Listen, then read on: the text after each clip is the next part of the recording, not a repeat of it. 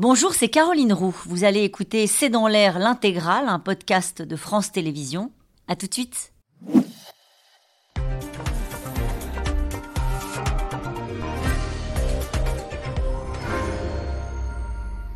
Bonsoir à toutes et à tous. Nous attendons vos questions, SMS, Internet et réseaux sociaux pour alimenter notre discussion. Aller au-devant de la colère des Français, c'est parfois prendre le risque de s'y confronter. Le chef de l'État de retour sur le terrain depuis la promulgation de la réforme des retraites a été malmené hier en Alsace, pris à partie par des opposants. Aujourd'hui, dans l'Hérault, les manifestants avaient été tenus à distance et les casseroles confisquées par un arrêté préfectoral. Le chef de l'État a réussi à arracher quelques belles images avec une visite surprise dans un village pour dialoguer avec ceux, comme il dit, qui sont prêts à discuter avec lui. Un déplacement au cours duquel il a annoncé entre 100 et 230 euros d'augmentation nette par mois pour les professeurs. En tout cas, dès qu'il le peut, le président assume ses choix et sa méthode et, compte bien passer à autre chose alors que les syndicats préparent, eux, une nouvelle démonstration de force le 1er mai. Macron, les épreuves du terrain, c'est le titre de cette émission. Avec nous, pour en parler ce soir, Roland Quérol, vous êtes politologue, directeur du Centre d'études et d'analyse de CETAN.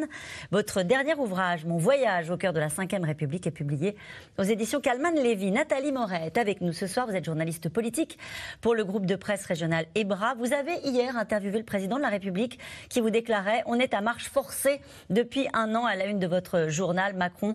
Un retour âpre sur le terrain. Karl Meus, vous êtes rédacteur en chef au Figaro Magazine. À lire cette semaine vos indiscrétions sur cette réunion dans laquelle Emmanuel Macron aurait dit Vous avez une semaine pour me dire si ça passe.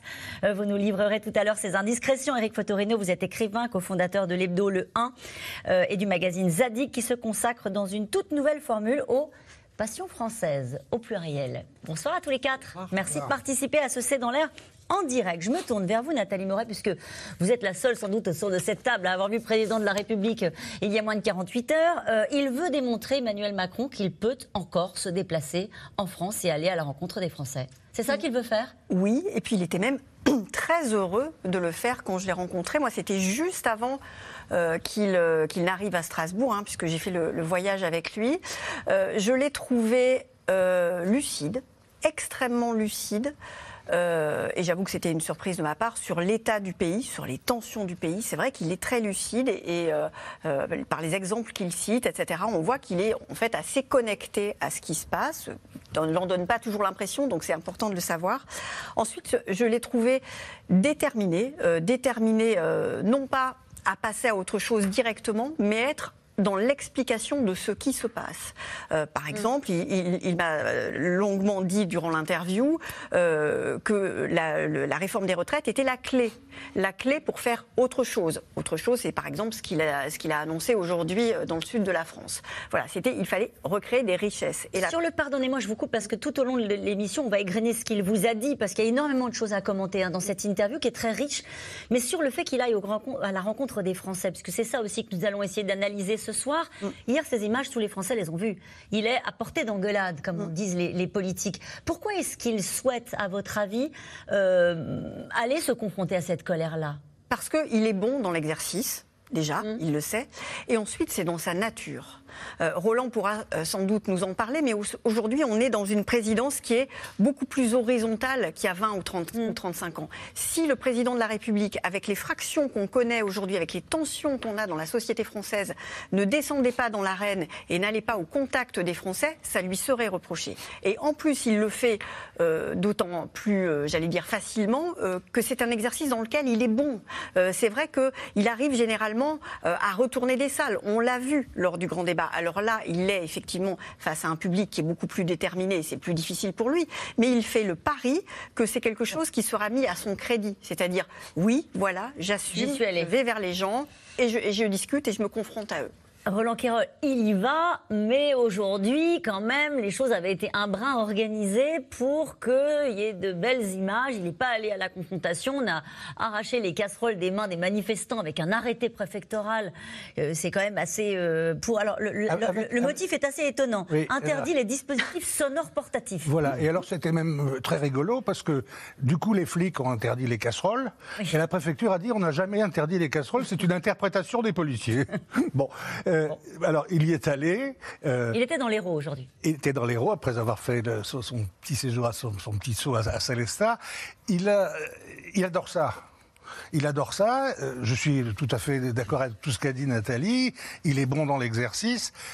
Et, et, il aime ça pour deux raisons, je crois. Un, pour montrer que bah, il y a des gens qui sont contents. Il n'y a pas que des gens qui râlent. Euh, il y a des gens qui font les selfies, qui sont contents de le voir. Et puis il est content de purger les choses avec les gens pas d'accord. Il y a ce mmh. côté, je ne veux peut-être pas les convaincre. Il sait bien qu'il ne va pas les convaincre. Il sait bien que ça va continuer jusqu'au 1er mai. Après, on verra.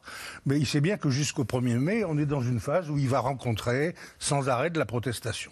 Et ça fait partie, pense-t-il, je crois, du job de président de la République dans cette version plus horizontale que ce qu'on a connu naguère. Il faut y aller, il faut montrer qu'on est le président des Français. Et alors c'est intéressant parce que je trouve que les gens qui viennent lui parler, et, et, il lui parle quand même comme un président de la République. C'est pas, c'est pas des discours à la casse-toi pauvre con, c'est, c'est pas des insultes. Les gens ont des arguments. Oui. Ils donnent des arguments. C'est des arguments. Qui sont sévères. Hein qui sont sévères, qui sont ceux qu'on a entendus pendant ces trois mois de, de tous les porte-paroles de l'intersyndicale. Les gens les ont bien euh, acceptés. Cette réforme ne l'est pas par les deux tiers des Français toujours. Les Français souhaitent qu'on continue à dire que ça va pas. Ils le disent, mais je trouve que c'est intéressant parce que ça ressemble quand même à un vrai dialogue. C'est pas juste des gens qui tapent sur des casseroles. Il a raison de s'en moquer, ça fait marrer. Bon, euh, les casseroles, c'est fait pour faire la cuisine, d'accord? C'est ce qu'il a dit. Voilà. Euh, mais je trouve qu'il y a en même temps quelque chose qui se passe, qui est de l'ordre de un président avec euh, le peuple. Les, les, casseroles, ça a beaucoup amusé la classe politique. Effectivement. Emmanuel Macron, en arrivant, a dit en arrivant, euh, pardon, les casseroles, c'est fait pour la cuisine. Et Jean-Luc Mélenchon lui dit, on n'y avait pas pensé. Les œufs et les casseroles, ça fait juste deux siècles qu'on les sort contre les autocrates. Euh, on parlait de, de, dialogue, voilà pour la petite phrase. On parlait Il n'y a de pas trop d'œufs pour le moment. Voilà, on parlait de, de dialogue. Éric Fotorino, euh, dialogue, mais quand même encore une fois un peu organisé. C'est-à-dire que la oui. confrontation avec les vrais opposants à cette réforme, bah, ils sont tenus à distance, les manifestants. Bien sûr. Et puis alors, il y a la force des images. Ce qui, ce qui a été dit précédemment, c'est tout, tout, à fait juste. Et en même temps, c'est un spectacle. C'est un spectacle, il y va. Euh, vous vous souvenez qu'il avait pris une gifle une fois, euh, en s'approchant à peu près d'une barrière. Euh, donc, si vous voulez, je, je pense que cette, cette apparence des choses n'enlève pas euh, tout ce qui manque quand même depuis trois mois dans la séquence, c'est-à-dire entendre, écouter. Et donc on lui a tellement reproché euh, mm. d'être justement dans la verticalité, de ne pas avoir fait ce qu'il avait dit qu'il ferait, non pas en 2022, mais en 2017. Et après, ça s'est poursuivi. Il y a eu les gilets jaunes entre les, entre les deux. Et donc le fait d'aller comme ça, d'être un peu bravache, de dire, mais oui, mais moi j'y vais, je vais écouter, on, on va me dire des choses. Je pense que paradoxalement, ça poursuit euh, et ça creuse encore cette image euh, d'Emmanuel Macron qui vit non pas une aventure collective mais qui vit une aventure personnelle. C'est le roman personnel d'Emmanuel Macron qui s'écrit moi je. Alors moi je vais vous voir, mmh. mais le jeu est plus important que le vous. Et donc si vous voulez Pourquoi vous dites ça? Le jeu est plus important que le vous Parce que dans les images qu'on voit, qu'est-ce qui vous fait dire ça? Euh, Ce qui me fait dire ça c'est que le vous, je ne dis pas qu'il s'en fiche. Il a été élu par une majorité. Mais au fond de lui, euh, on l'a bien vu pour cette réforme des retraites, où d'emblée, il a dit que ce serait comme ça et pas autrement, et qu'il ne reculerait pas, et qu'il n'infléchirait pas. Même les syndicats ont entendu que, pour ça qu'ils ont pu se mobiliser. D'ailleurs, cette unité s'est faite face à quelqu'un qui dit je ne bougerai pas. Et ses ministres, son premier ministre disait on, on, ne bougera pas. Et donc, si vous voulez, je pense que le jeu est plus important que le nous, parce que le nous euh, est un décor qu'on voit effectivement qu'on va voir là dans les dans les journaux télévisés tous ces jours-ci. Il va donner des entretiens, il donne des entretiens, mais il n'empêche qu'il ne bouge pas d'un centimètre sur ce qui est l'essentiel de ce qu'il voulait. Et c'est étonnant parce qu'à chaque fois qu'il se retrouve face aux Français, qu'il interpelle, en, encore une fois, peut-être poliment dites-vous, mais en tout cas toujours euh, pour lui dire on n'est pas d'accord. Et euh, alors il y en a certains qui lui disent de continuer, tenez bon, c'est toujours euh, voilà, c'est assez partagé, mais il, se confronte à cette colère-là et il est toujours en train d'essayer de convaincre. Ça, c'est aussi le jeu. Euh... Il, y y a, un sémiologue qui a dit c'est un beau parleur, mais il ne tient pas sa parole. Donc effectivement, on finit par le savoir. Au début, on lui a fait ce crédit. Tous ceux qui sont les déçus du macronisme aujourd'hui sont ceux qui ont pensé qu'en effet, il allait faire la politique autrement. Euh, la politique qui doit venir du bas. Et d'ailleurs, dans un entretien à la presse régionale qu'on a cité dans le 1 la semaine dernière, il y a cette petite citation où il dit Les Français en ont assez des réformes qui viennent d'en haut. Euh, bon, donc c'était quand même intéressant. C'était en juin 2022 à la presse régionale. Donc, si vous voulez, il y a cette parole. Mais au bout d'un moment, quand cette parole est à ce point euh, contredite par des hmm. faits, ça, ça devient un hiatus important. Est-ce que, que pensez-vous de ce qui vient d'être dit? C'est-à-dire que cette mise en scène d'un président bravage qui va au contact des Français, ça pourrait être, selon Éric Fotorino, un peu contre-productif et creuser encore peut-être le fossé entre euh, le jeu et le nous? En tout cas, ce n'est pas la stratégie de l'Élysée. non, sûrement pas. Eux espèrent que ça sera plutôt productif dans la mesure où il y a ce qu'on voit, il y a ce qu'on n'entend pas. D'accord. Euh, il y a ce qu'on voit, c'est-à-dire que ce sont les images.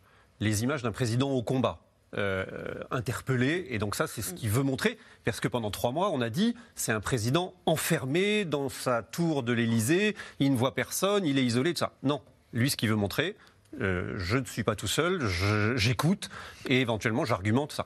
Et puis il y a ce qu'on n'entend pas mais qui fait remonter à l'Élysée. Ce qui est très intéressant, c'est que euh, après chaque rencontre, il, envoie des messages à ses conseillers à l'Élysée. Il leur dit mais voilà ce dont on m'a parlé. Et ah en fait, il se rend compte quelque chose qu'on dont on a déjà parlé ici, qu'il a avec les sondages, c'est que la préoccupation des gens, c'est le pouvoir d'achat.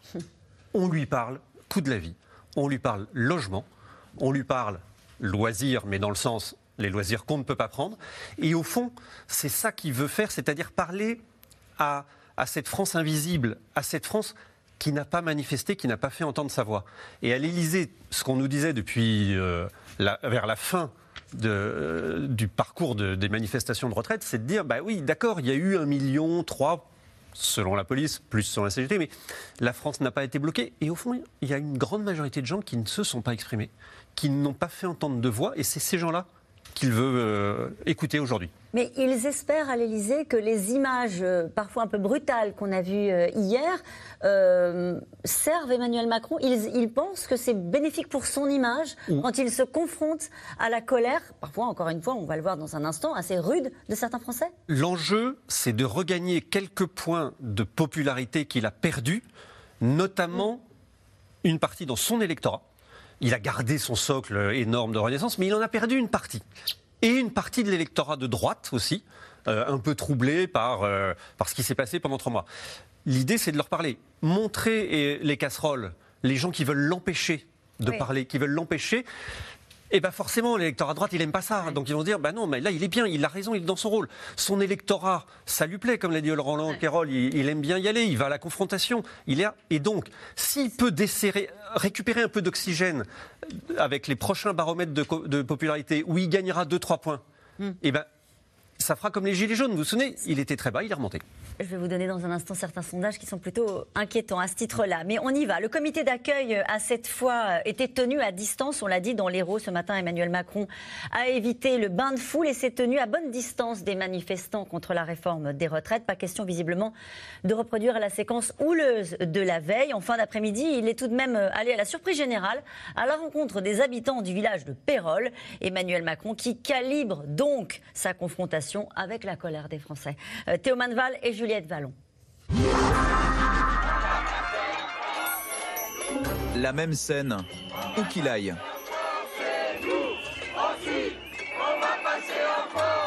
Emmanuel Macron, une nouvelle fois hué ce matin par des manifestants devant le collège de Ganges dans l'Hérault.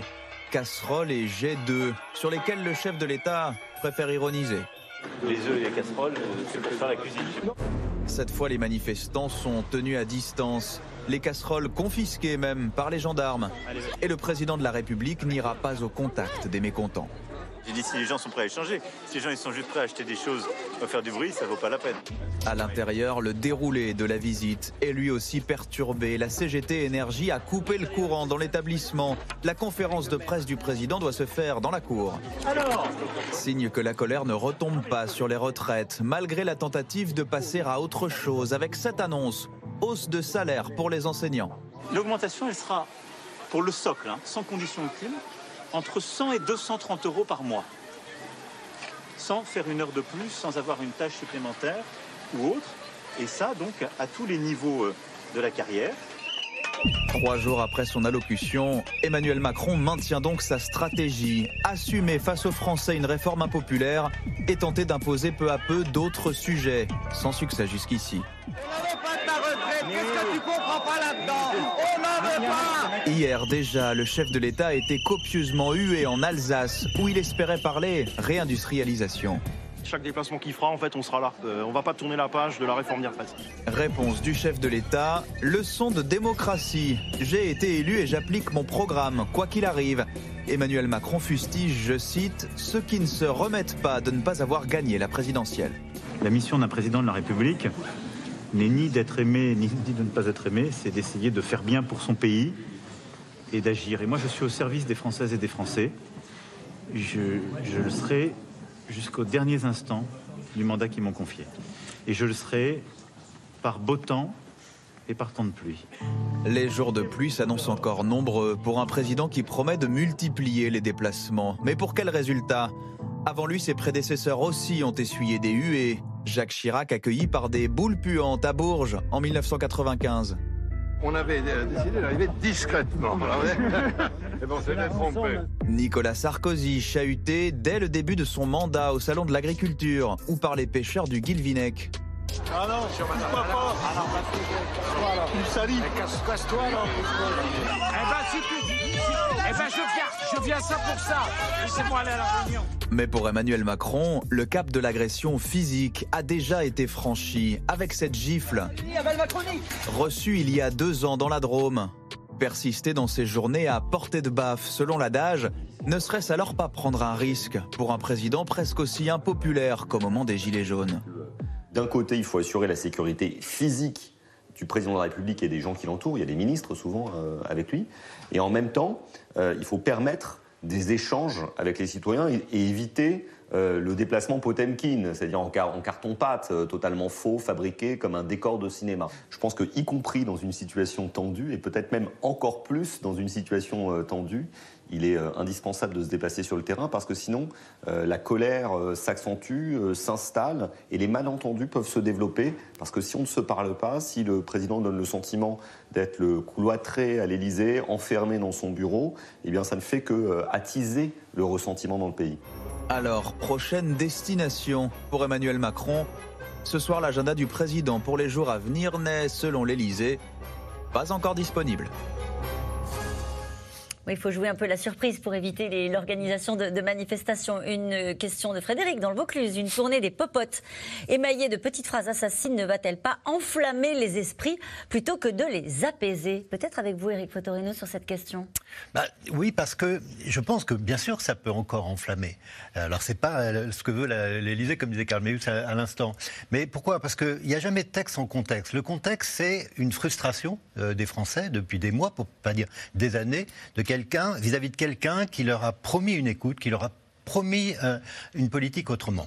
Mais il y a une deuxième chose, je pense. C'est que là, on est sur les retraites et c'est ce qui fait évidemment le, débat. Mais derrière les, les, retraites, il y a cette crise démocratique. Et cette crise démocratique, c'est pas Emmanuel Macron elle est le fruit d'une évolution de la société. Il faut revoir Benjamin Constant, par exemple, ce philosophe, quand il disait il y a une crise de régime, une crise politique, lorsque les idées et les institutions ne sont plus en phase.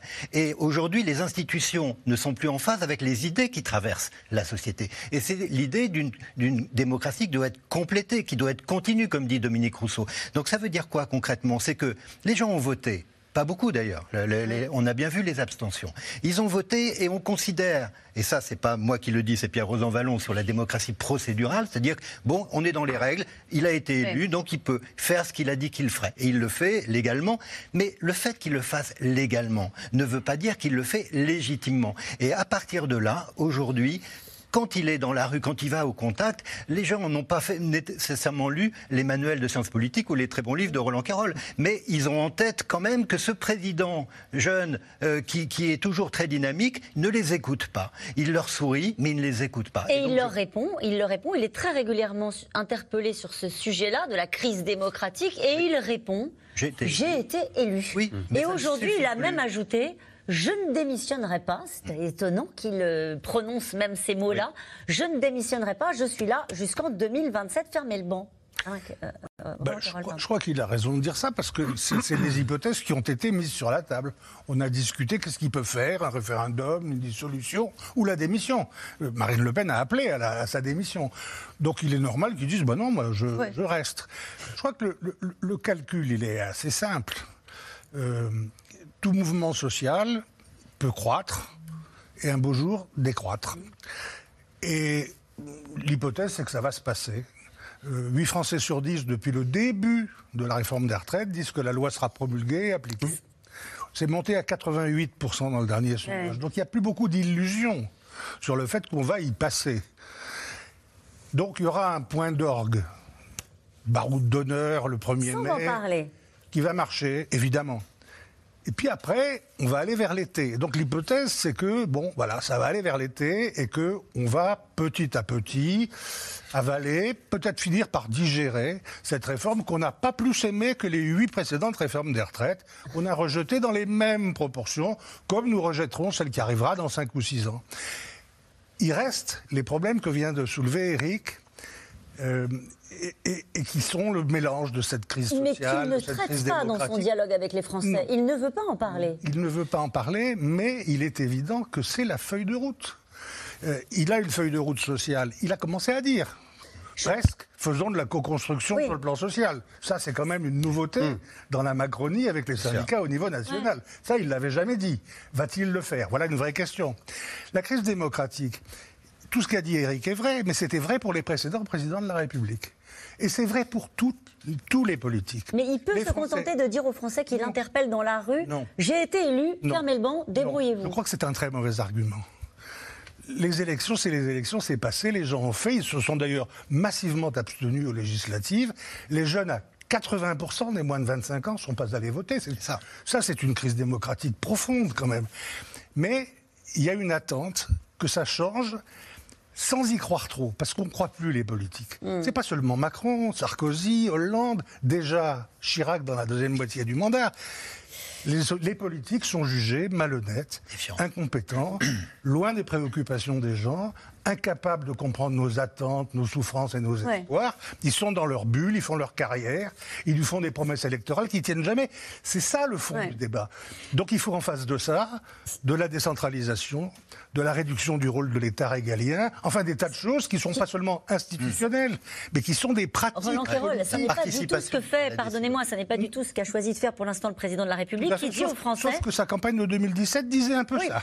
Ce qu'il dit aux Français aujourd'hui, c'est Passons à autre chose. J'arrive, j'ai des annonces, j'augmente les, les- les salaires des profs d'entre 100 et deux- 230 euros euh, net, avec effectivement des. Vous faites comme ça parce qu'il y a des Oui. conditions euh, Ouais, ouais. d'obtention de ces C'est hausses pas de les salaire. 10% promises dans la campagne présidentielle. En tout cas, ça ne va pas les satisfaire totalement. Non. Et il dit, on tourne la page. Ce sondage, Odoxa Le Figaro, il y a 59% des Français qui refusent de tourner la page et qui disent que ça n'est pas le bon moment, euh, que c'est trop tôt et qui estiment à 79% que c'est irréaliste de, de se donner 100 jours pour établir les chantiers euh, qu'il a établis. Quand vous l'interrogez, Nathalie Moret, sur cette colère, sur la méthode, qu'est-ce qu'il vous répond? Qu'il en a conscience. Ah, Il le dit, je lui pose la question comme ça, je lui dis, OK, vous voulez passer à autre chose, faire un pacte euh, social avec les syndicats sur un certain nombre de thèmes et de priorités que vous avez égrenés, mais avez-vous conscience que la, une grande majorité des gens ne veulent pas passer à autre chose et sont dans la colère? Et il me dit, oui, j'en ai conscience.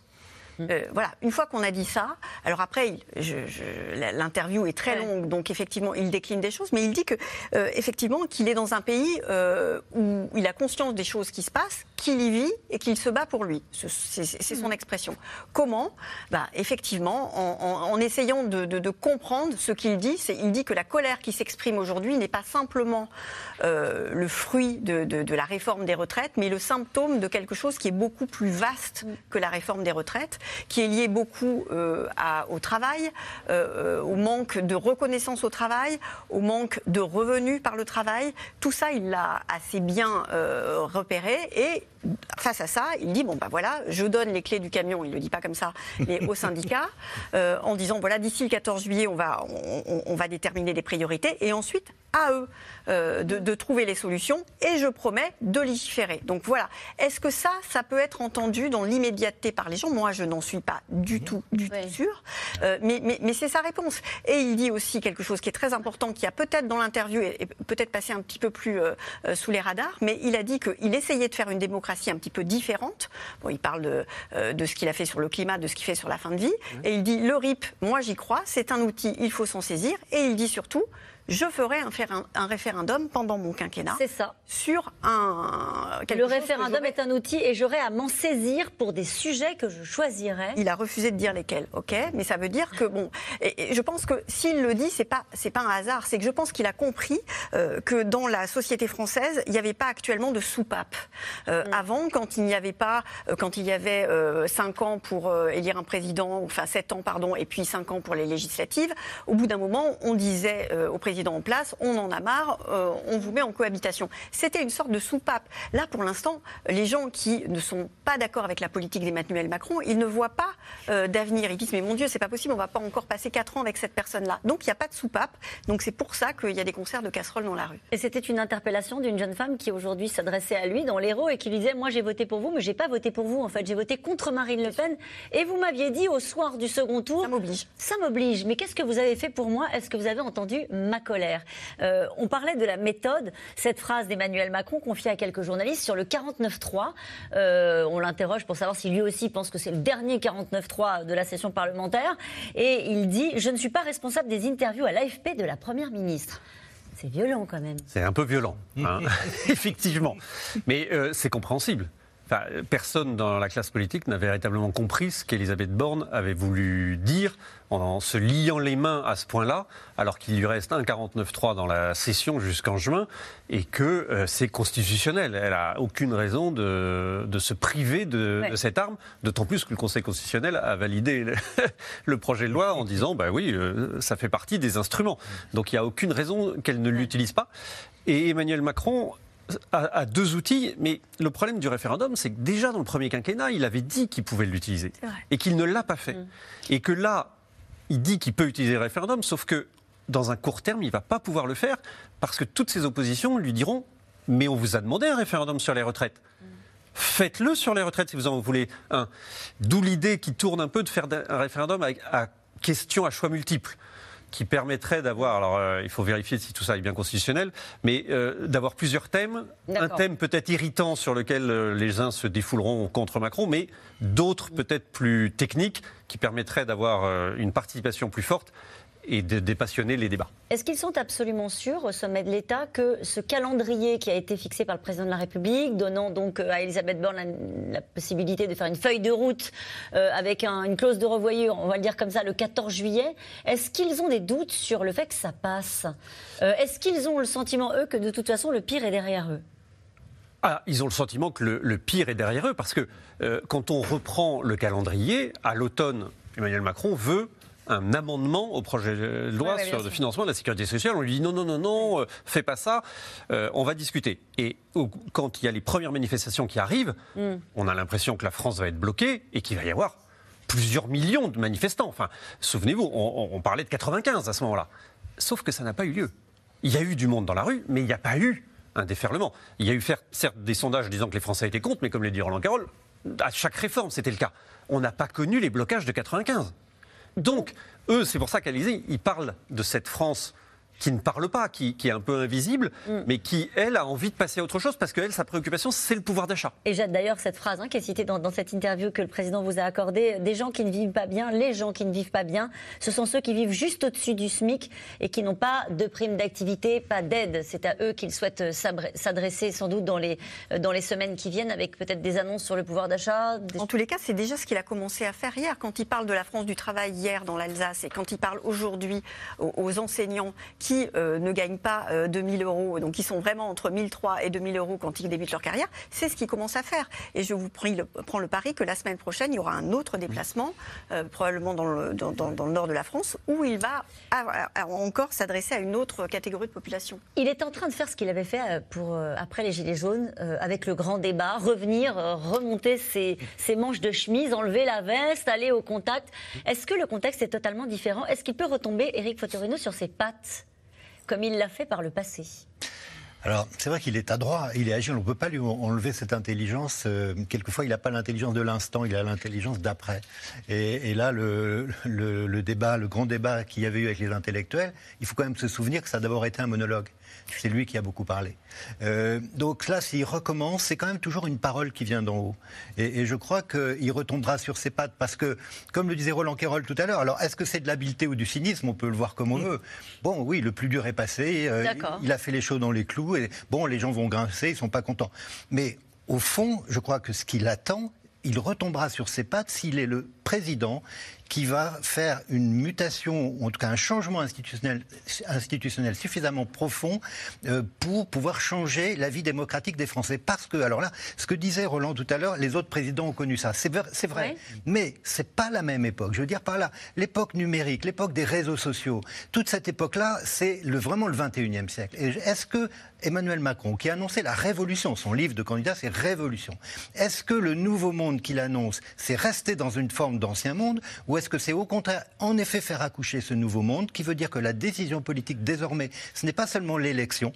L'élection, ça doit mobiliser, elle ne mobilise plus tant que ça. C'est aussi la co-construction, euh, le fait qu'on participe à des conventions citoyennes, des pétitions, des RIC, des RIP, etc. C'est là, je pense, qu'on jugera et que les Français jugeront de ce qu'il aura apporté aux institutions françaises. Il peut continuer à avancer en bougeant la méthode, en se départissant de cette euh, verticalité qui fait que le président euh, décide à peu près de tout? Alors, c'est-à-dire que moi, ce qui m'étonne à titre personnel euh, sur, sur Emmanuel Macron, que j'ai beaucoup interviewé, alors au tout début, c'est-à-dire même quand il n'était pas président. Il, théorisait de façon assez euh, euh, fascinante ce que c'était que le pouvoir. Et il parlait toujours de Paul Ricoeur, qui l'a beaucoup inspiré. Il disait Ricoeur est celui qui a le plus étudié en Occident la fonction délibérative. Et il disait la délibération, c'est effectivement se réunir pour parler, mais à un moment donné, il faut arrêter la délibération, autrement c'est l'immobilisme, il faut trancher. Et ce que je vois, moi, du Macron depuis six ans, c'est un Macron qui tranche, mais qui ne délibère pas. Et donc, je pense que tout ce qu'il a dit, c'est écrit, on l'a écrit, on l'a publié euh, sur la délibération, il sait très bien, parce que c'est comme vous dites, il est lucide. Mais quand est-ce qu'il va s'y mettre? Et c'est ça que je pense qui est, la clé de l'acceptabilité, et qu'on ne pose plus la question, qu'est-ce qui, est -ce qui va démissionner, ce qui n'a pas beaucoup de sens? En tout cas, la confrontation avec des foules en colère, avec des Français véhéments. On a vu ça s'est déjà produit par le passé. Vous voyez une différence, vous, Roland Quérol, avec ce qu'ont pu connaître Jacques Chirac et Nicolas Sarkozy Ça fait partie de l'exercice du pouvoir. Je suis d'accord avec tout ce qu'a dit Eric, y compris sur le poids aujourd'hui plus important euh, de, l'information continue, des réseaux sociaux, euh, et, des réseaux sociaux surtout, oui. Ce qui, il y a un truc qui ne va pas, à mon avis, dans, les, dans les questions que se pose Macron, c'est où est-ce qu'il est politiquement? Il est une espèce d'animateur d'un bloc central, mais enfin, les gens qui disent on n'a pas voté pour vous, on a voté contre Marine Le Pen, mmh. c'est vrai. Second tour, c'est ça. Et depuis, qu'est-ce qu'on entend de la part des gens de la majorité relative présidentielle? L'accusation contre les extrêmes. Mmh. L'alliance remise, plus ou moins faite, avec une partie de la droite modérée. C'est pas une réponse. Hmm. il lui manque une réponse politique. Il faut une réponse politique, il faut une réponse sociale, parce que ce sont des gens qui sont. Euh, euh, Marine Le Pen, elle est première chez les ouvriers, les chômeurs, les employés, donc ça, ça pèse.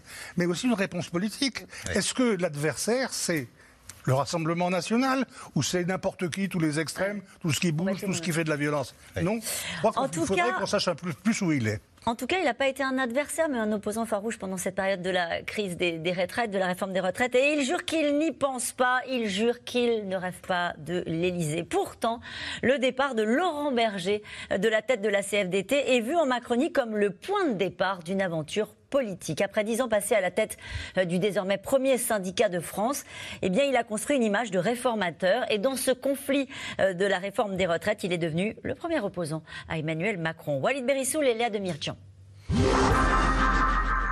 C'était hier matin, un très classique point de presse du gouvernement, quand soudain, on a appris il y a quelques minutes euh, que Laurent Berger allait quitter euh, ses fonctions à la tête de la CFDT en, juin prochain. Comment est-ce que vous réagissez à cette annonce? Ça aura été un partenaire euh, sérieux, exigeant, parfois coriace, nous l'avons vu. On l'a vu en effet partout pendant trois mois. À la tête de la contestation contre la réforme des retraites, Laurent Berger, c'était l'homme censé détenir la clé pour sortir de la crise. Mais le voici qui annonce son départ, la loi à peine promulguée. Le timing interroge forcément, mais le futur ex-patron de la CFDT avance une décision prise collectivement et tacle au passage ceux qui exercent le pouvoir en solitaire. On est dans un pays qui crève de l'hyper-personnalisation. On est dans un pays qui pense qu'il suffit d'une personne à un endroit et que tout se réglera. C'est pas comme ça que ça se passe. Bah, il faut savoir passer la main parce qu'on est de passage. En juin prochain, Laurent Berger va donc passer la main à Marie-Lise Léon, aujourd'hui numéro 2 d'une CFDT devenue numéro 1 des syndicats français, mais qui n'a plus de contact avec l'exécutif depuis des mois. Qui aurait pu imaginer une telle défiance dix ans en arrière? Ni soutien d'un gouvernement, ni opposant politique, mais contre-pouvoir social autonome et exigeant. La CFDT est Élu en 2013 à la tête de ce syndicat réformiste, étroitement associé aux mesures du quinquennat Hollande, à tel point que Laurent Berger est alors surnommé le ministre bis du travail. On a des précisions. Euh, le, le, cœur du texte n'est pas, euh, n'est pas touché. Euh, donc la CFDT est satisfaite. Quitte à prendre des coups en 2016, pour son soutien à la loi travail dite loi El Khomri, le siège parisien de la CFDT est vandalisé. Sa façade taguée. Traître, euh, collabo, euh, des mots qui rappellent de la violence, qui rappellent de la guerre. La discorde avec la rue, mais aussi avec le pouvoir. Elle s'installe pendant le quinquennat d'Emmanuel Macron. Deux hommes qui sur le papier étaient destinés à travailler ensemble, mais en réalité, dès l'origine, rien n'a fonctionné entre les deux. Emmanuel Macron était un conseiller à l'Élysée, puis euh, un secrétaire général adjoint, et il avait vu euh, l'importance, l'influence qu'avait euh, Laurent Berger vis-à-vis des dirigeants socialistes, et il trouvait que c'était une, importance et une influence trop importante, disproportionnée, et que ça gênait la réforme. Et lui, il entendait aller plus vite et aller plus directement dans ces réformes, et donc quelque part, enjamber la CFDT. Le patron de la CFDT, à qui le chef de l'État a rendu hommage hier, en toute amitié. C'est quelqu'un pour qui j'ai du respect, oserais-je dire de l'amitié. L'amitié, ça a un sens très fort pour moi. J'ai beaucoup d'amis qui m'ont écrit hier. Voilà. Mais pas le président de la République. Faute de messages, le camp présidentiel a plutôt envoyé des pics contre le syndicaliste, soupçonné de bien cacher son jeu, surtout lorsqu'il dit non à la politique et non à 2027. Non, mais euh, je, je l'ai dit, je l'ai toujours dit, je l'ai répété, et je sais qu'on est dans un milieu où parfois quand on dit non, ça, veut, ça peut vouloir dire autre chose. Pour moi, c'est jamais le cas. Quand je dis non, c'est non. Laurent Berger en politique, pas impossible pour ce journaliste, mais pas sans risque non plus. Je pense que ce qu'il redoute, lui, c'est l'inauthenticité. Et que la politique, comme le nom l'indique, eh il faut euh, parfois avoir des stratégies, euh, dissimuler ses vraies intentions, euh, mentir un peu, euh, voyez ce que je veux dire Et tout ça, ça lui répugne. Alors que va faire Laurent Berger?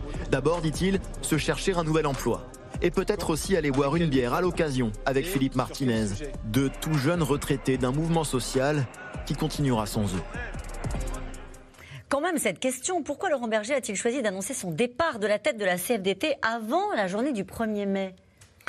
Ben, il avait prévu euh, depuis un moment de partir à, à, peu près à cette date. Bon. Euh, voilà. Et, et, le 1er mai, c'est une étape. Mais justement, euh, il y sera. Et puis, il ira jusqu'au jusqu 21 juin. Je, je, crois que toutes ces histoires autour d'un Laurent Berger faisant une carrière politique oui. après sont impossibles. Pourquoi? Euh, On a toujours dit ça. Euh, quand la CFTC est devenue CFDT en 64-65, il y avait à sa tête Eugène Descamps. Et vos confrères écrivaient tous, il sera candidat à la présidentielle. Ça n'a jamais arrêté. On l'a dit pour tous les secrétaires généraux de la CFDT. Mmh. Or, la CFDT ouais. est devenue le premier syndicat de France sur une ligne, elle a longtemps été proche de la gauche politique, mais elle s'est rendue totalement indépendante, et je dirais même avec une volonté d'indépendance tellement manifeste qu'elle devenait farouche. Pas seulement les opposants au secrétariat mmh. général, mais tous compris. Donc, ça serait absolument absurde oui. d'imaginer que quelqu'un qui représente l'indépendance syndicale s'amuse à faire de la politique. Alors, il va être militant. Oui. Il, va être, il, est déjà dans des organisations environnementales, féministes, etc. Et, il va écrire, il va faire des choses politiques. Mais pas de la politique, ça me paraît ouais. exclu et ça serait, je crois, pardon, dommageable pour la CFDT que le secrétaire général qui a été l'emblème de ce mouvement social débarque en vie politique. Pourtant, Éric Fotorino, euh, au-delà même des, des, observateurs de la vie politique, je le disais en Macronie, les proches du président de la République, considèrent qu'il est un potentiel euh, rival ou en tout cas euh, qu'il pourrait avoir une ambition politique. Ça, plus, plus il dit ça ne m'intéresse pas, plus certains entendent il sera candidat. Oui, mais c'est intéressant parce que c'est un peu un ricochet avec la question euh, avant le reportage sur dire est-ce que Macron est à gauche, est-ce qu'il est à droite, où est-ce qu'il est. Oui. Euh, c'est un jeu politique, c'est-à-dire que ce qui était très intéressant, c'est pourquoi on se pose cette question et pourquoi on la pose avec tant d'insistance et pourquoi certains font courir le bruit qu'en effet ils pourraient. Parce que ça dit beaucoup de choses sur ce qu'est la gauche aujourd'hui. Euh, ça dit est-ce qu'on va aller puiser dans le personnel syndical parce que le personnel politique, on ne voit pas trop euh, qui pourrait ém- émerger? Ça, c'est la première chose. La deuxième, c'est que, euh, comme on le sait, la, la CFDT, c'est l'histoire de la deuxième gauche. Hein, la gauche rocardienne, cette, cette gauche qui a été un laboratoire d'idées. On se souvient d'Edmond Maire, on se souvient de, de, de tous ces, ces responsables syndicaux. Et effectivement, il y, a une, il y a une sorte de muraille de Chine entre l'engagement politique au sens électoral du terme de la vie politique et des partis, et puis le syndicat, euh, dont Lénine disait qu'il était la fameuse courroie de transmission. Donc, après que les macronistes fassent courir ce bruit, d'abord c'est bien pour complètement tuer cette hypothèse, mais c'est aussi pour dire, vous voyez, à gauche, il y a tellement personne qu'on va faire... Vous savez, Hitchcock appelait ça le MacGuffin. Vous savez, dans, dans un transport en train, euh, quelqu'un de voyageur, et l'un met un paquet sur, euh, le, sur le filet, on dit, mais qu'est-ce que c'est? Euh, Il dit, c'est c'est un, un MacGuffin. Qu'est-ce que c'est qu'un MacGuffin? C'est pour tuer, tuer les lions. Mais en, en Angleterre, il n'y a pas de lions. Alors ce n'est pas un MacGuffin. très bonne anecdote et très bonne phrase, de, très bonne citation de Laurent Berger qui précisément Donc, est interpellé sur son engagement et il dit quant aux personnalités de gauche qui pensaient que je pourrais être un recours, ça devrait les inciter à travailler beaucoup plus sur le fond. Il les renvoie précisément à ce que vous êtes en train d'expliquer, Eric Fotorino. Mais oui, c'est ça, c'est exactement ce que dit Eric Fotorino. Ça en dit plus long sur l'état de la gauche que sur euh, Laurent Berger. C'est-à-dire qu'au fond, faute de, de candidats, faute d'incarnation de quelqu'un qui pourrait incarner cette gauche euh, de gouvernement, cette gauche responsable, eh bien on se tourne, enfin il se tourne vers Laurent Berger.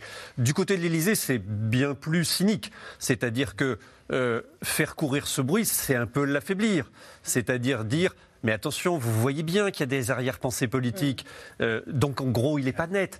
Et, et dans toute cette période, euh, du côté de l'Élysée, du côté de, de la Macronie, ils n'ont pas été très corrects avec Laurent Berger. Laurent Berger? Ah bah oui, Euh, faire courir ce bruit-là, euh, encore un ministre cette semaine disant mais si si. euh, On nous dit qu'il y va, euh, j'ai des informations. Bon, Alors, quand on vous dit j'ai des informations, vous dites bon d'accord, on ne sait pas lesquelles évidemment.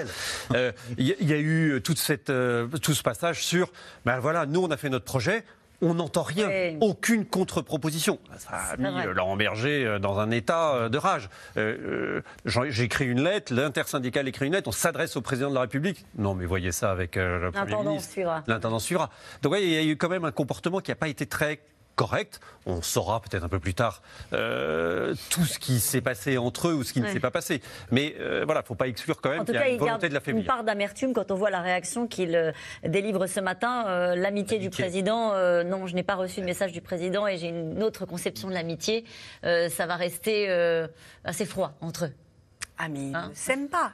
C'est- C'est clair, ces gens-là ne s'aiment pas, ils ne partiront pas en vacances ensemble. Ce qu'il y a de sûr, c'est que cet épisode et tout ce qu'on dit autour de Laurent Berger, ça dit de l'état de la gauche, ok, mais ça dit aussi euh, la présidentialisation de ce pays. Mm. Plus rien n'existe en dehors de la présidentielle. C'est-à-dire que sitôt la présidentielle passée, hop, on est en train de rechercher quel est le personnage qui va faire la prochaine élection et on a besoin collectivement, et on est aussi un peu responsable, d'en faire le récit. Est-ce que c'est pas quand même un coup dur au mouvement social, à tous ceux qui pensaient qu'il était encore possible de se mobiliser, de dire bon, j'ai fait toute cette bataille-là, bon, je fais le 1er mai, ce serait une forme de baroud d'honneur et ensuite ce sera sans moi Alors je pense que ça, c'est. Il y, a- il y a deux façons de le voir. Il y a le verre plein et le verre vide. Euh, le verre vide, c'est ce que vous dites. Et puis il y a aussi le, le fait que bah, finalement, euh, il, il a réussi à faire des choses. Il a réussi à mobiliser beaucoup euh, derrière lui. Il a réalisé, à être, il a réussi à être une rockstar. hein. Je veux dire, il fait la, la une de magazine, du Monde, du Nouvel Obs, etc. Et il sort presque en pleine gloire, j'allais dire. C'est-à-dire que et il organise sa sortie en disant voilà, ça va être une femme qui va euh, qui va qui, qui- qui- qui va me succéder. Et euh, j'allais dire que ça, c'est un- une attitude extrêmement moderne. Euh, c'est tout ce qui n'existe pas en politique. Donc clairement, ça, c'est plutôt une façon de voir. ce qui le rend populaire. Oui, et puis de, de voir le, le verre à moitié plein. Bah, voilà ce qu'arrive à faire le syndicalisme en France. Tout le monde n'encense pas euh, Laurent Berger. En tout cas, en creux, si on sait lire entre les lignes, cette citation d'Édouard Philippe euh, qui dit ce matin dans Le Monde Monde. J'aime bien Philippe Martinez, euh, donc l'autre, hein, du coup. Euh, quand il sort du bureau, il ne dit pas l'inverse de ce qu'il a dit dedans. Euh, dans le livre de Chloé Morin, où Édouard Philippe parle, il y a cette phrase, il ne cite pas euh, Laurent Berger, mais on c'est un peu suivi mon regard, euh, où il, a- il raconte une scène où effectivement un syndicaliste lui dit Je ne peux pas dire ça, mais vous avez raison de le faire. Et c'était sur la réforme des retraites. Et ça, c'est vrai que c'est un double langage. Ce qui plaît quand même à l'Élysée, c'est que Laurent Berger s'en va. Mais ne claque pas la porte, il laisse un agenda de travail. Ouais. Et ce qui était important, euh, au-delà de ce qu'il dit hier et aujourd'hui, c'est l'interview au Parisien, où il y avait du fond. Alors on a beaucoup retenu, euh, on va casser la baraque, mais il y avait des choses plus importantes sur la semaine de 35 heures euh, en 4 jours. Ça, c'est un élément sur lequel le gouvernement travaille. Tout le monde ne pourra pas y arriver, mais on sait que Gabriel Attal, euh, au budget, euh, fait des expérimentations. On sait qu'il y a des pistes. Entendre la CFDT, le leader de la CFDT, même s'il passe le relais à sa numéro 2, dire voilà ce sur quoi on va travailler, ça veut dire, un, on est d'accord pour travailler, et deux, on va pouvoir avancer. Ça veut dire qu'après le 1er mai, les syndicats retourneront à la table des négociations, en tout cas la CFDT. En tout cas, la CFDT, et donc il n'y a plus de front syndical. Et donc forcément les autres aussi, parce qu'il y aura toujours front syndical. Alors, il y a la colère autour de la réforme des retraites, mais il y a aussi une affaire qui embarrasse euh, au sommet de l'État. Marlène Schiappa est mise en cause dans la gestion du fonds Marianne, qui visait à promouvoir les valeurs de la République après l'assassinat euh, de Samuel Paty, la secrétaire d'État qui ne s'est pas fait que des amis, y compris, vous allez le voir, au sein du gouvernement, avec son dernier coup d'éclat à la une de Playboy, Lasso Gélabert, Juliette Vallon. Son dernier coup médiatique remonte à début avril. Madame la secrétaire d'État, à la une du célèbre magazine de charme Playboy. Pas du tout au goût de sa collègue Isabelle Rome, chargée de l'égalité entre les femmes et les hommes. Selon le canard enchaîné, Marlène Schiappa lui aurait adressé une critique qui dépasse le désaccord politique. Tu n'es qu'un sac de seconde main. En déplacement à New York, c'est dans la prestigieuse matinale de CNN qu'elle était censée revenir sur son apparition dans Playboy. Interview annulée in extremis par Matignon. Marlène Schiappa, une fidèle d'Emmanuel Macron sous pression, car parmi les casseroles qui retentissent depuis plusieurs jours, il y en a une qui pourrait faire beaucoup de bruit. L'affaire du fonds Marianne. Quelques mois après l'assassinat de Samuel Paty, Marlène Schiappa, alors ministre déléguée chargée de la citoyenneté, annonce en 2021 une mesure forte. Je lance un fonds qui s'appellera le fonds Marianne pour la République et qui est un fonds qui vise à financer euh, des personnes et des associations qui vont porter des discours pour promouvoir les valeurs de la République et pour lutter contre les discours séparatistes. Sauf qu'en mars dernier, le magazine Marianne et France 2 font des révélations fracassantes. Parmi les 17 associations sélectionnées pour bénéficier de ce fonds, une retient leur attention. L'Union des sociétés d'éducation physique. Elle aurait bénéficié de la plus grosse dotation, 355 000 euros. Une enveloppe destinée à financer des vidéos très peu regardées, mais aussi à rémunérer grassement son président, Cyril Karounagaran, et son associé Mohamed Sifawi, qui s'en défend. Je n'ai pas touché 120 000 euros, j'ai touché précisément, et l'administration fiscale peut le, le, pré- le préciser. Euh, Demain, il y aura des, des enquêtes admi- administratives et judiciaires qui pourront Tout le vérifier. déclaré, vous avez payé des impôts dessus. 43 000 euros très précisément net d'impôts, passez-moi les virgules et, et quelques, quelques, quelques centimes. Une autre association suscite l'intérêt des journalistes de Mediapart cette fois. Créée tout juste avant l'appel de fonds, Reconstruire le commun aurait perçu 330 000 euros d'argent public pour là encore créer des vidéos. Nous sommes étonnés de voir que les, vidéos qui avaient été diffusées portaient sur des sujets qui n'avaient strictement rien à voir avec euh, la prévention de la radicalisation ou la laïcité, mais portaient plus sur des euh, enjeux politiques du moment, euh, à savoir liés à l'élection présidentielle et aux élections législatives de 2022. Salut la France Internet, mes Francky, mes Franquettes, bonjour, bienvenue dans l'épisode 9 d'À bonne Franquette. Dans ces vidéos diffusées en pleine course électorale, les participants s'attaquent à des opposants politiques d'Emmanuel Macron comme Jean-Luc Mélenchon ou encore Anne Hidalgo critiquée sur la propreté de Paris. Enfin, qu'est-ce qui s'est passé? Pourquoi est-ce qu'on parle de, de ça? Pourquoi est-ce qu'on dit que c'est encore pire depuis qu'Hidalgo euh, est là et depuis que le PS bah, saccage Paris? L'ancienne candidate à l'élection présidentielle voix rouge et porte plainte. Là, en l'occurrence, on a financé le gouvernement, le pouvoir exécutif, a financé une association dont l'activité a été de salir un opposant politique. Donc nous sommes bien fondés, quand nous sommes la personnalité politique visée, quand nous sommes à Hidalgo, à demander mais qu'est-ce qui s'est passé? Qui a pu avoir l'idée saugrenue de prendre l'argent du contribuable pour aller, euh, pardon, salir euh, telle ou telle personne Marlène Schiappa nie toute implication dans le choix des bénéficiaires du fonds Marianne. Mais aujourd'hui, Mediapart a révélé que trois de ses collaborateurs, dont son directeur de cabinet, ont participé à la sélection des candidatures. De son côté, Olivier Véran semble prendre ses distances. Le porte-parole du gouvernement attend des réponses et souhaite, je cite, de la transparence. Et Elisabeth Borne a écrit à Anne Hidalgo pour lui dire qu'elle ferait euh, tous les éclaircissements sur cette affaire. Cette question de Samuel en Ille-et-Vilaine, l'affaire du fonds Marianne est-elle l'équivalent de l'affaire Benalla pour ce second quinquennat? Éric Ben, c'est peut-être un, un peu trop pour le dire, mais c'est intéressant comme question parce que ça, ça crée le même malaise. Euh, C'est-à-dire que, dans l'occurrence, pour Benalla, on avait quelqu'un qui euh, était euh, à l'Élysée, collaborateur d'Emmanuel Macron, plus proche que ce que sa fonction n'aurait dû lui, donner, et qu'on retrouve à matraquer des gens lorsque, lors de manifestations. Et là, on a le dévoiement, le détournement de l'objet de, ce, fonds pour attaquer des, candidats, d'une candidate, en l'occurrence Anne Hidalgo. Et il faut se demander, mais à qui ça profite tout ça? Est-ce qui a décidé ça? Et finalement, est-ce que c'est de ressort de, de Marlène Schiappa, dont on peut penser quand même qu'elle a su euh, à quoi a été utilisé cet argent? Est-ce que c'est du ressort du gouvernement, ce qui serait quand même assez étonnant? Euh, Voilà, donc les questions que ça pose sont très dérangeantes, parce que euh, c'est vrai que c'est de l'argent public, c'est tout ce qu'on peut imaginer, et on voit bien que ça n'a pas été utilisé pour la fin qui était en plus.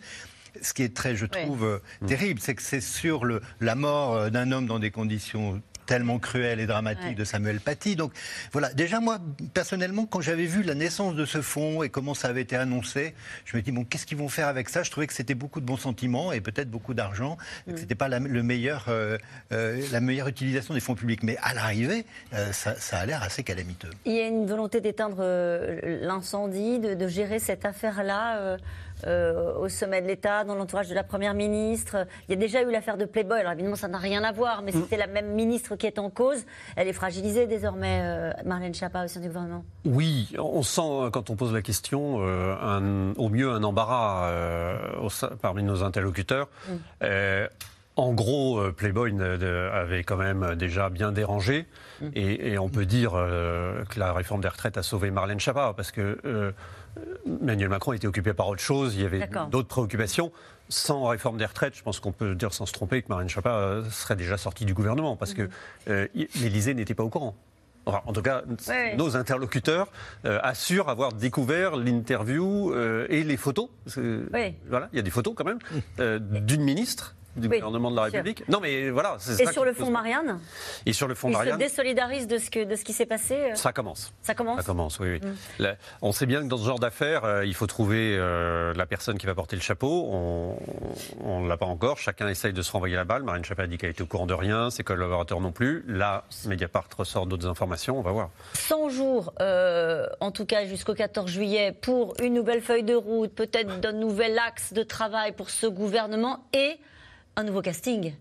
Non Pour l'instant, j'ai pas le sentiment qu'un nouveau casting soit dans l'immédiat. Pour l'instant, j'ai l'impression que la première ministre, elle est plutôt, en tous les cas, c'est ce que dit euh, Emmanuel Macron euh, dans, dans l'interview qu'il nous a donnée. Oui, c'est pas non plus un soutien dément. Enfin, hein. Oui, mais c'est pour ça que je dis pour l'instant. C'est-à-dire que moi, j'ai le sentiment qu'elle est là au moins jusqu'au 14 juillet et j'ai l'impression qu'il peut y avoir euh, quelque chose qui bouge après ces 100 jours. Vous faites la feuille de route, oui, voilà, c'est ça, vous bossez et ensuite on verra. Euh, quand je lui pose la question de savoir, mais est-ce qu'elle sera après, euh, après les 100 jours, est-ce qu'elle reste J'ai pas de réponse. Euh, Oui. Voilà, je vous passe les relances, mais du coup, il n'y en a pas. Donc on voit bien que pour l'instant, elle est là, oui, mais on verra. Et quand vous l'interrogez sur Elisabeth Borne, il vous dit c'est la première ministre que j'ai nommée après les législatives. C'est elle que j'ai choisie. Voilà, donc ça veut dire, bon, c'est un peu une femme du passé, quoi. Et surtout, il ne cite pas son nom. Non? Il, euh, il ne cite pas son nom, il l'appelle comme la fonction et, et qui, qui n'est pas incarnée. Moi, je trouve que c'est toujours un peu gênant quand, quand les gens ne citent pas les, les- les- les noms. Peut-être n'est-ce pas un sujet, Eric Fotorino, Roland Carroll, peut-être n'est-ce pas un sujet, le casting autour du chef de l'État, peut-être qu'il n'y a que euh, lui de- euh, en première ligne. Moi, je crois que, ça- je crois que c'est pas un sujet parce que aucun euh, changement, en, en dehors des périodes qui suivent une élection, aucun changement de gouvernement n'a jamais fait tressaillir l'opinion d'un point. Donc euh, les gens s'en fichent. Moi, je crois que Macron ne sait pas répondre à cette question aujourd'hui. Je pense qu'il ne sait pas ce qui, quand il changera de Premier ministre. Il a la liberté de le faire. Il a donné sa feuille de route jusqu'au 14 juillet, elle est tranquille, peut-être même jusqu'à septembre. Après, on verra. Il faudra quelqu'un de plus politique pour diriger la campagne des élections européennes. Quand on entend Ça, parler de. Gérard Larcher, ça vous paraît baroque? C'est un, c'est un poisson qu'on lance dans l'eau. Non, non, je- j'entends ce que dit Roland. Euh, c'est c'est vrai qu'on on peut prendre les choses d'une autre manière. C'est-à-dire que si on estime que euh, Macron, à l'arrivée, sera jugé sur le fait que lorsqu'il aura terminé son mandat, son deuxième mandat, est-ce que c'est après moi le chaos et donc le spectre Marine Le Pen que- que- qui, qui l'a repoussé deux fois, et c'est pour ça qu'il a été élu par défaut plus que par choix, est-ce que d'une certaine manière il aura contribué? Est-ce qu'il se survivra? Est-ce que, ou comme le jour giscardisme ne s'est pas survécu, on a survécu un petit peu, mais pas de façon présidentielle, est-ce que Macron aura et l'intelligence et on pourrait dire la générosité de dire il faut que je laisse quelque chose, que, quel- que je mette quelqu'un sur orbite Et est-ce que ça veut dire un jour un casting qui permet euh, de, de lutter face aux, aux extrêmes et en particulier Marine Le Pen? Je n'ai pas de nom, hein, je n'ai pas de nom à, à- à mettre. Je ne crois pas que ce soit Édouard Philippe euh, demain et ni après-demain. Euh, donc je pense que c'est ça. Est-ce que Macron aura inchangé les institutions? Parce que imaginez cet homme qui pendant dix ans aura, aura présidé à la France, que si derrière lui il y a une Marine Le Pen ou un- une émanation du, du Rassemblement Ouais, national, ça, ça le- jettera une, une lumière tellement sombre euh, sur ce qu'il a voulu apporter, qui était au contraire lumineux et différent, que je pense quand même qu'à un moment donné, il faudra qu'il y pense. Et il l'a à l'esprit sans doute, sur la trace qu'il laissera dans Pas dans l'histoire. sa tête, mais, mais je ça, pense... tuerait, ça tuerait le bilan. Allez, on revient maintenant à vos questions. Une question de Jean-Pierre dans le Bas-Rhin. Est-ce la bonne stratégie d'aller au-devant des Français pour espérer apaiser leur colère Alors, je pense qu'il n'a pas le choix. C'est-à-dire, je ne sais pas s'il peut apaiser les colères, je ne le pense pas. Mais en tous les cas, la, la stratégie de sortir de l'Élysée et d'aller voir les gens, je pense qu'aujourd'hui, en 2023, un président n'a pas le choix et il doit, se, se- il doit faire ça, il doit y aller. Donc, je pense qu'il n'a pas le choix. Le préfet de l'Hérault a interdit à Ganges l'usage de dispositifs sonores, dont les casseroles. La France marche-t-elle sur la tête? Franchement Oui. Oui Oui. C'était absurde de faire Bah oui, ça. bah surtout qu'il il dit clairement dans l'interview qu'il nous a donnée, pardon d'y revenir toujours, mais bon, mon boulot, c'est pas de dire euh, oui, vous n'êtes pas d'accord, je change, mais c'est d'aller au devant des gens, d'écouter leur colère et de leur parler. Si c'est pour le lendemain, pour éviter tout euh, sonore, je ne sais plus quel terme, c'est un petit peu contre-productif. Dispositif sonore. Dispositif sonore. voilà. Les casseroles. Euh, allez, Christian, en Haute-Savoie, le contraste d'un président déterminé et serein face à des contestataires qui tapent sur des casseroles bénéficie-t-il à Macron Roland. Ben, je- je- je- ça dépend. Pour les, pour les porteurs de casseroles, non. Ça, ça, ça accuse le coup. euh, ils, ils nous provoquent. euh, c'est normal. Nous, euh, on est là. On est toujours là. Euh, Pour euh, une partie, je ne sais pas, des retraités, de la droite modérée, de ceux qui aiment bien l'ordre, euh, même s'il en perd, il en a perdu quelques-uns dans la toute dernière période, bah, ils peuvent se dire quand même, euh, c'est c'est pas bien de faire un truc comme ça, un peu de retour au calme, un peu d'ordre, Ouais. peut-être. Pourquoi toujours et encore ces petites phrases qui attisent la colère Il peut pas s'empêcher. Il peut pas s'empêcher, dites-vous, Eric Fotorino Oui, il y a quelque chose. Effectivement, on, on a le, le- le- on peut jalonner toutes ces petites phrases, même depuis le premier mandat. Je traverse la rue pour trouver du boulot. Enfin, il y a plein de choses comme ça. Je crois que lorsqu'Emmanuel Macron est dans son milieu, son milieu naturel, il se sent très à l'aise et il n'y a pas d'agressivité chez lui. Lorsqu'il se sent euh, agressé par des gens qu'il ne comprend pas, dont il pense qu'il explique tellement bien qu'il devrait comprendre, et là qu'il ne comprend pas, alors c'est pas casse-toi pauvre con, mais c'est la phrase qui va blesser. Et je crois que autour de lui, certains lui ont dit souvent, mais tu devrais pas dire des choses pareilles. Et il les dit quand même. Donc je pense qu'il est effectivement euh, comme le scorpion sur le dos de l'hippopotame dans le fleuve Niger. Une question d'André d'André dans la Loire. Ah, le bagou, les mots, la séduction. Moi, j'ai passé l'âge. Je veux qu'on revalorise ma retraite. Point barre.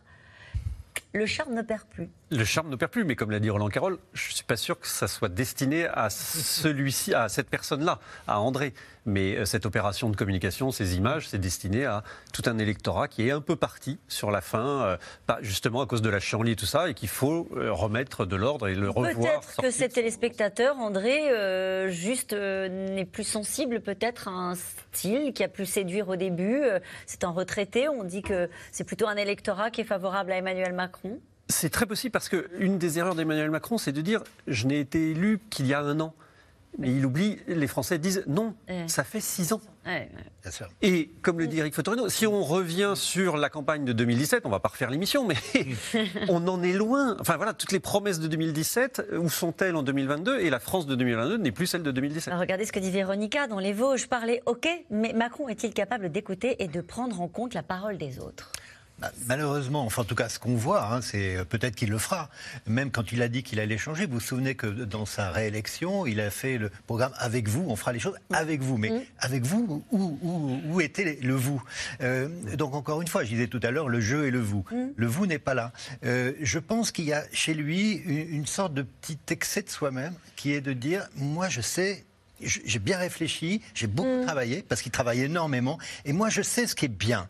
Donc je vais vous dire ce qui est bien. Et si vous ne, me suivez pas, c'est que vous n'avez pas bien compris. Alors je vais peut-être vous réexpliquer. Mais jamais il peut se dire. Le, boulot d'un président de la République, c'est pas d'avoir le peuple contre lui. Or, aujourd'hui, et il y a une chose, moi, qui me dérange un peu aujourd'hui, c'est qu'il surjoue le courage le surjoue de, mm. il surjoue le fait, je dis non, je suis tout seul, mais voilà. Comme euh, Jeanne d'Arc, dont il a apprécié, qu'il a fait un grand discours sur Jeanne d'Arc, criblé de flèches, j'ai raison, c'est pour votre bien. Vous dites ça, Eric Fotorino, mais c'est vrai que depuis donc, le début de son deuxième quinquennat, il a beaucoup défendu le CNR. Euh, il en parlait, personne n'écoutait en disant qu'est-ce que c'est que ce machin.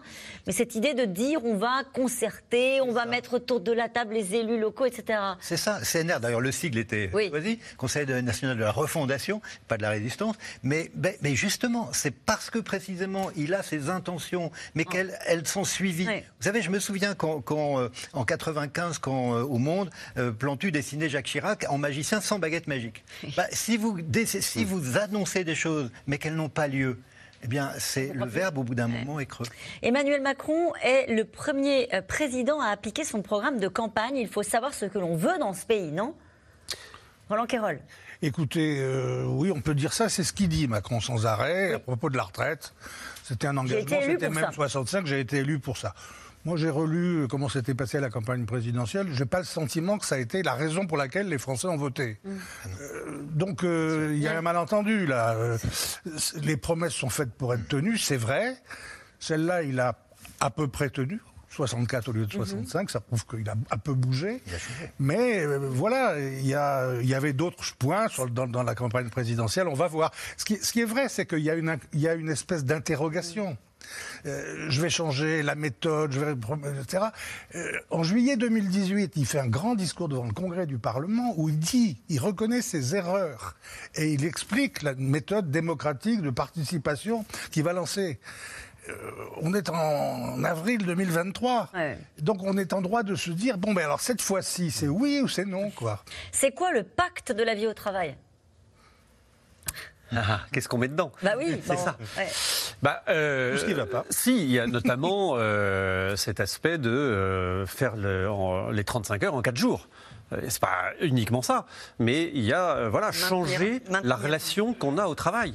ils se sont rendus compte qu'en réalité, une grande partie des gens étaient malheureux c'est ce qui est ressorti des retraites, pas forcément que par la retraite, mais parce, parce qu'il n'y avait pas de perspective non plus euh, d'évoluer dans son travail. Et ils se sont rendus compte aussi qu'il y avait des gens malheureux, alors c'est beaucoup dans les métropoles et l'Île-de-France, c'est que c'est pas le travail qui les intéresse pas, mais c'est de mettre deux heures pour aller retrouver son travail et de repartir En tout cas, c'est une discussion très ouverte sur le travail. Une dernière question, Robin, dans l'Indre, Macron ne pouvant être réélu, que cherche-t-il encore à prouver? Éric Fotorino, un mot? Bah, Qu'il est le meilleur. Merci à vous tous, c'est la fin de cette émission. Demain, vous retrouvez Axel de Tarlet pour un nouveau C'est dans l'air dès 17h30. Belle soirée.